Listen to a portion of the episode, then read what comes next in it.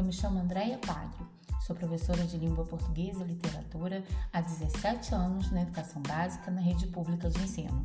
Sou formada em letras, português e literatura de língua portuguesa, tenho pós-graduação em linguística e literatura, sou formada pelo mestrado profissional em letras, Prof. Letras, pela Universidade Federal do Rio de Janeiro e doutorando em linguística também pela UFRJ.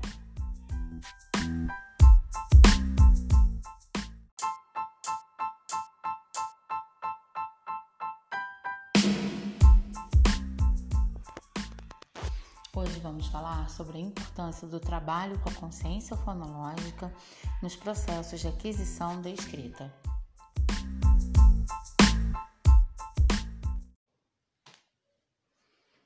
É muito comum nos depararmos, enquanto professores, com ocorrências na escrita de alunos pertencentes aos mais variados graus de ensino, inclusive até de nível superior, que não seguem a convenção ortográfica, Boa parte dessas ocorrências está ligada à questão da segmentação das palavras. São casos de hipossegmentação, quando não se respeita os limites da palavra, deixando-se de acrescentar os espaços em branco que há entre um vocábulo e outro, como em de repente, o que, com certeza, e também casos de hipersegmentação, quando atribui-se espaço em branco em meio a um vocábulo, como o caso de livremente, capacidade, comigo. Fato é que esses registros de hipo e de hipersegmentação revelam ao professor sobre que estágio de aquisição da escrita o educando se encontra. E o trabalho com a consciência fonológica é de suma importância para que esses casos sejam sanados na escrita, uma vez que todas essas ocorrências estão ligadas ao reflexo da fala na escrita. Então é preciso é, que se desenvolva um trabalho com a consciência fonológica. O que é a consciência fonológica? É a habilidade de se identificar e de se manipular de forma consciente as unidades de fala. Então, o educando perceber que a sua fala é composta por unidades como fonemas, sílabas, palavras, entender as rimas. Então, a consciência fonológica é o conjunto de habilidades que vai permitir o educando perceber que a fala pode ser dividida nessas unidades menores. Essas ocorrências de hipo e hipersegmentação revelam justamente uma deficiência no trabalho com a consciência fonológica. Nós, que falamos a língua portuguesa, temos um sistema de escrita alfabético. Em um sistema de escrita alfabético, o indivíduo precisa desenvolver a habilidade de manipulação consciente das operações mentais de segmentação da fala para reconhecer o código ortográfico e interpretar as informações contidas no texto escrito.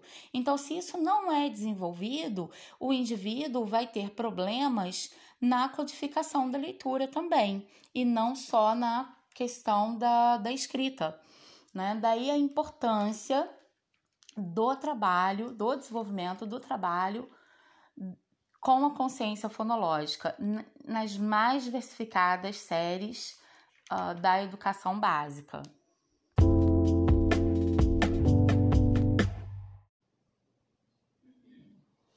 Fala-se então no desenvolvimento de um trabalho de metalinguagem, quando o escrevente aprende a manipular conscientemente os fonemas, as sílabas, realizando a associação entre grafemas e fonemas, por exemplo, na sua escrita.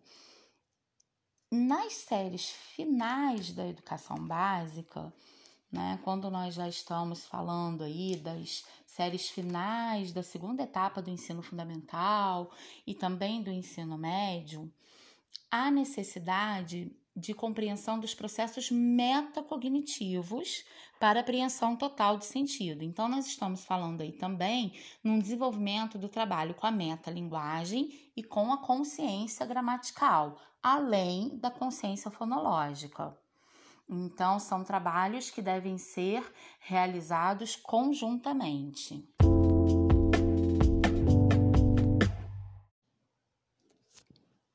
Bem, mas de que forma nós podemos, na prática, desenvolver essa consciência fonológica? Há diversos exercícios que podem ser desenvolvidos com base na consciência fonológica, desde a pré-alfabetização até as séries finais da educação básica, como trabalhos com rimas, poemas, músicas, variando o contexto, variando é, respeitando o nível de aprendizado, a faixa etária do educando, a série em que ele se encontra também. E há um exercício antigo que, com a implementação do construtivismo, acabou sendo deixado de lado, mas atualmente vem ganhando destaque com o processo de alfabetização com foco na consciência fonológica e na consciência fonêmica, que é o ditado. Essa atividade pode ser aplicada a qualquer série, desde que adequada à necessidade de correção ortográfica que aquele grupo necessita. Então, uh, por exemplo, quando nós falamos é, das séries da segunda etapa do ensino fundamental, é importante que esse ditado já seja realizado por meio de frases e não mais de palavras soltas, sobretudo quando nós tratamos da questão da segmentação da escrita, né, de respeitar os limites vocabulares das palavras. Então, há duas maneiras do professor realizar essa atividade. A primeira maneira é ditando as frases da forma mais natural possível, em relação à fala, tanto do professor quanto daquele grupo. A partir daí, o professor vai poder fazer uma análise de com, de, que, de, que, de qual estágio se encontra o aluno, se encontra cada aprendiz. Como ele vem realizando a segmentação dessas palavras. A partir daí, o professor também vai conseguir perceber quais são as unidades que os alunos mais unem realizando a hipossegmentação. Quais são ah, as unidades que os alunos separam realizando a hipersegmentação. E com base nessas ocorrências produzidas pelo próprio aluno, o professor vai para a segunda etapa do ditado, que é criar frases que tenham as ocorrências apresentadas pelos alunos, porém sendo ditadas de uma outra forma. Essas frases vão ser ditadas uh, atribuindo a pausa entre um vocábulo e outro, e não atribuindo a pausa em um vocábulo único. Dessa forma, o aluno vai conseguir perceber através da pausa na fala do professor onde ele deve ou não estar atribuindo o espaço em branco. Essa atividade, ela demonstra uma redução significativa de ocorrências de hipo e de hipersegmentação na escrita dos aprendizes do ensino fundamental 2, como constatei na minha dissertação de mestrado foi uma das atividades desenvolvidas né, na parte da intervenção pedagógica e que trouxe resultados bastante positivos.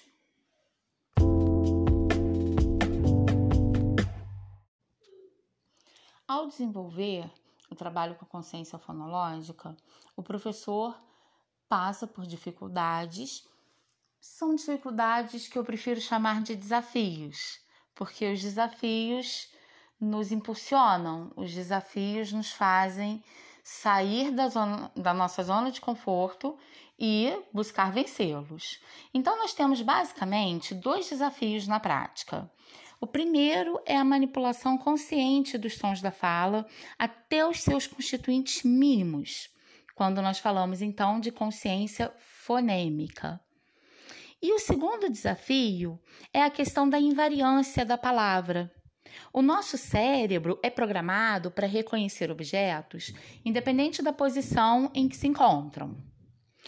Então, é necessário que haja uma recombinação das redes neurais para que o indivíduo reconheça, por exemplo, a diferença entre os sons P e B, né, que são representados na escrita, respectivamente, pelas letras P e B. A diferença entre esses sons, P e B, é que um é surdo, P, e o outro é sonoro, B. A partir do momento que o aluno consegue perceber que existe uma diferença entre esses sons, ele começa também a entender a diferença entre o sentido das palavras pato e bato, por exemplo. Então, ele precisa notar que a, os fonemas apresentam diferenças entre si quanto a, a posição da nossa língua quando nós falamos, quanto ao movimento da nossa boca, quanto à vibração das nossas cordas vocais, e que esses, essas diferenças vão produzir fonemas diferentes e, consequentemente, sentidos diferentes. Tanto que, se eu trocar P por B, eu mudo a palavra pato para bato por exemplo. Não é? Então, isso tudo está ligado à questão da aquisição da escrita e da leitura, para que o aluno desenvolva bem a sua leitura. Então, é um desafio trabalhar isso com o aluno da educação básica.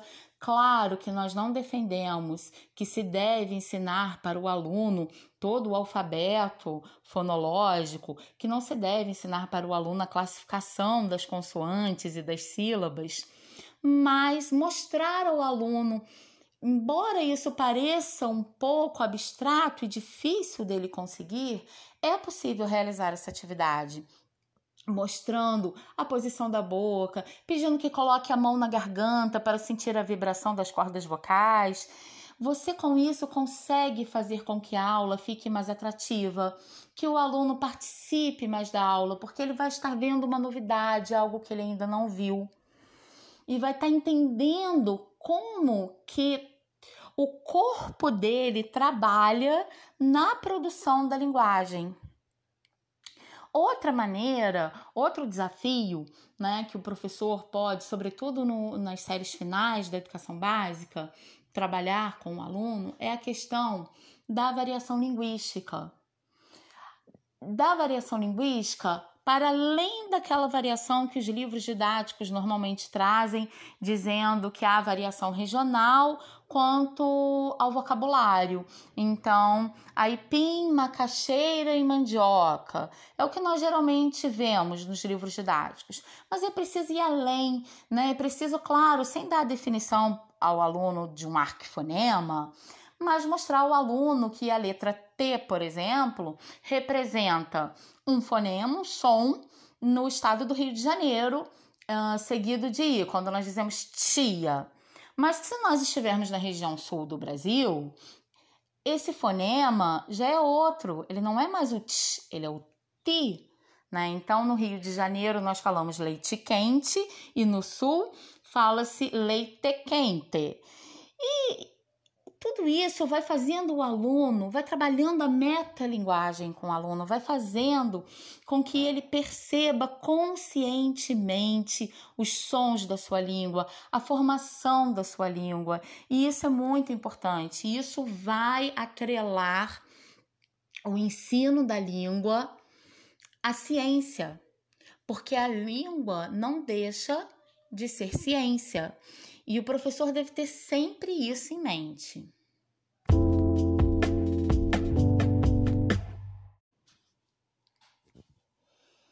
Bom, qual conselho então fica para o graduando em letras, para aquele que quer se tornar um professor de língua portuguesa?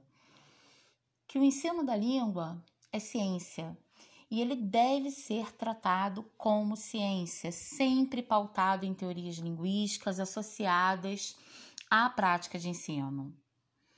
É muito importante que o professor tenha a ciência de que não se deve mais entender a sua profissão como uma atividade baseada no instinto e na intuição.